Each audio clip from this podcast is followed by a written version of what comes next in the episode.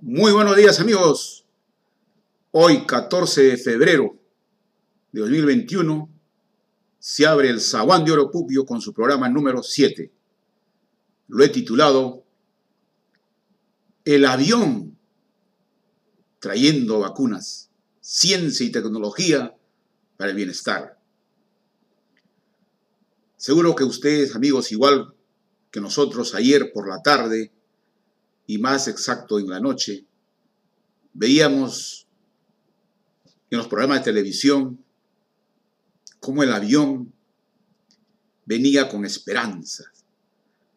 Lo veíamos como si estuviéramos unos mil o cien años atrás, mirando al cielo, y que desde ahí bajaría una divinidad para traernos la vida.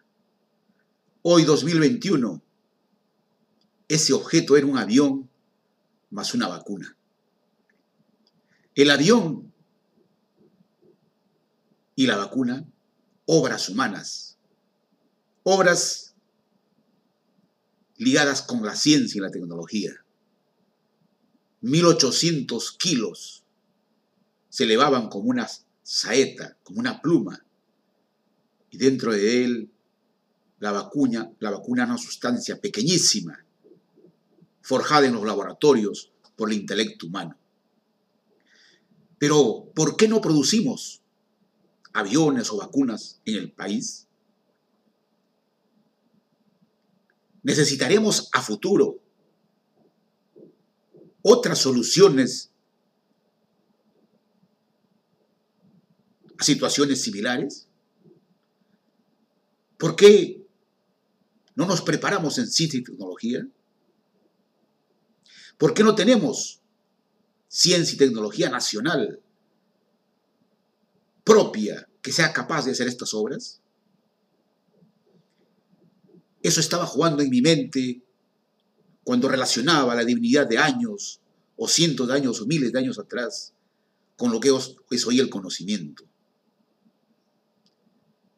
Y para explicar esto, hay que relacionarlo con la cultura. Y en este programa siempre hemos dicho que la cultura es la expresión final del hábito, de las acciones reiterativas que uno realiza y que devienen en esa expresión natural que nos, que nos sale como la cultura. Y esa cultura tiene que ser de aprecio a la ciencia. Pero ¿qué es decir aprecio a la ciencia? Es tener en nuestro semblante, en nuestra sensación, en nuestro qué hacer de la vida cotidiana, el análisis crítico, el apoyarse en evidencias, en buscar y alentar la experimentación, en base a ello buscar la explicación. No estamos para que nos impongan verdades, y otro tema interesante de la cultura por la ciencia o de la cultura científica es buscar la esencia y no quedarse en la apariencia. Entonces, cuando nos hacemos un examen interno, damos espacio a la crítica, pero basada en evidencias, o aceptamos la charlatanería de muchos que sin mostrar ninguna evidencia salen con verdades en sus hojas. ¿Buscamos en nuestro quehacer diario la explicación o preferimos la imposición?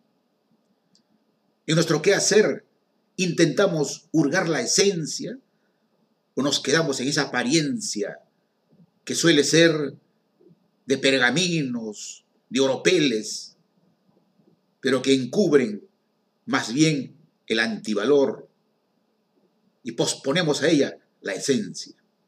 Para explicar también o para generar nuestras enseñanzas tenemos que situarnos tú como persona, luego tu hogar, luego tu escuela y la sociedad. Si hablamos de personas, comencemos por el adulto. Como adulto, tenemos que practicar las evidencias. Y esas evidencias se ha reflejado en el tiempo de pandemia que estamos pasando, que no deberíamos rebotar noticias como si fueran verdades, sin hurgar si tienen fuentes válidas. Si esas fuentes válidas hoy en tiempos de la pandemia se sustentan en la ciencia. Y la ciencia tiene el carácter de esfuerzo, particularmente en la salud humana, se hacen reiterativas pruebas hasta decir que efectivamente tiene evidencias científicas esta materia. Como adultos tenemos que buscar la explicación, preguntarnos dos o tres veces por qué, intentando llegar a la causalidad de lo que pretendemos decir. Y esas preguntas requieren de conocimiento, de esfuerzo. Por ello, tenemos que separar de la autoridad. Si lo dijo tal persona, entonces vale. No es así. Y como adulto también, ya lo dijimos, debemos buscar la esencia, no quedarnos en el exterior. Entonces, en la segunda, el segundo aprendizaje que tenemos que tener es en la escuela. Porque ahí están los niños. ¿Cómo les enseñamos ciencia a los niños? ¿Usamos la experimentación o es el memorismo? Pero ¿cómo vamos a hacer experimentación en la escuela si no tenemos equipamiento adecuado? Si los docentes no tienen esa formación hacia la experimentación. Entonces tenemos que procurar que nuestras escuelas, vía los maestros, se orienten también al hacer, no quedarse solo en el saber. Feynman, el premio Nobel, decía, el juez supremo de la verdad es el experimento hacer con las manos para entenderla mejor. ¿Cuánto recuerdo con esto las escuelas prevocacionales donde yo estudié también? Se hacía talleres de carpintería, de mecánica, de industria, de agropecuaria. Con eso abría la mente a todo, a todas las posibilidades. ¿Cuánto desearíamos que vuelvan esos tipos, esos ambientes?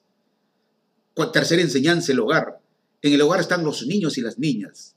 Las niñas son el 50% y solemos alejarlas a las niñas de las actividades de la ciencia, de la curiosidad, de la creatividad, mediante juegos adredes que son para niños o para hombres, para niñas o para niños. La idea es conocer la naturaleza. Y finalmente la otra enseñanza, la sociedad. Tenemos que practicar la cultura científica, incluir en todos los eventos de actividades culturales a la ciencia, particularmente en la zona más alejada de las capitales, está el niño mirando la naturaleza. Es ahí la fuente de los científicos, porque ellos están cerca de la naturaleza. O sea, los que vivimos en las alturas, en las provincias, las ciencias más proclives a nuestros pareceres, entonces darle oportunidad. Necesitamos entonces acostumbrarnos a mostrar nuestra problemática, pero también las potencialidades unir el conocimiento local, los saberes locales con los saberes universales. Y por ello es tener espacios de radio, televisión, para fomentar la ciencia. Y para finalizar, quiero pasar a un segundo tema muy rápido que tiene que ver también con la cultura, porque nuestro programa es ciencia y también cultura. Y cultura lo relacionamos con aquellas actividades usuales. Y obviamente la semana esta que estamos atravesando, o este día particularmente, es de la amistad, el día del amor.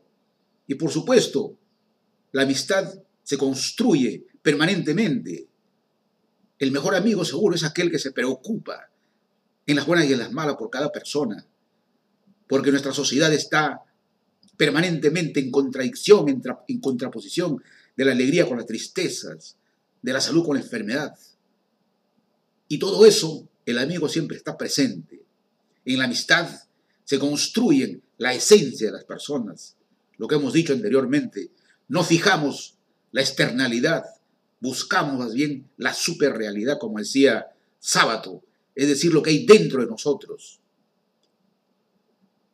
Y en este día también, ¿cómo podemos olvidar el esfuerzo que hace el Club Ancash? La directora Mariluz Antúnez Rodríguez organizó ayer 13 de febrero, el 200 aniversario del departamento de Guaylas, que se fundó el 12 de febrero de 1821 en Guaura por una orden de José de San Martín. De la intendencia de Guaylas pasó a ser el departamento de Guaylas. Y recién el 28 de febrero de 1839 pasó a denominarse Departamento de Ancash por el expresidente Agustín Gamarra. Entonces, ¿qué celebramos? ¿El departamento de Ancash o el departamento de Guaylas? Prefiero que, sea el 28, el 12 de febrero de 1821 de Guaylas. Cierro mi espacio diciéndoles, amigos, que siempre hay que mirar a la ciencia como una posibilidad, pero unido a la ciencia, la ética, y un ejemplo de ética, a mi modo de ver, muy personal, es lo que ha hecho la doctora Massetti, que frente a la prepotencia de congresistas descalificados, ella puso su dignidad por encima. A ese esfuerzo desplegado de una médico neuróloga, no tenemos más que decirle y agradecerle, porque en ese tipo de personas hay esperanzas de un Perú mejor.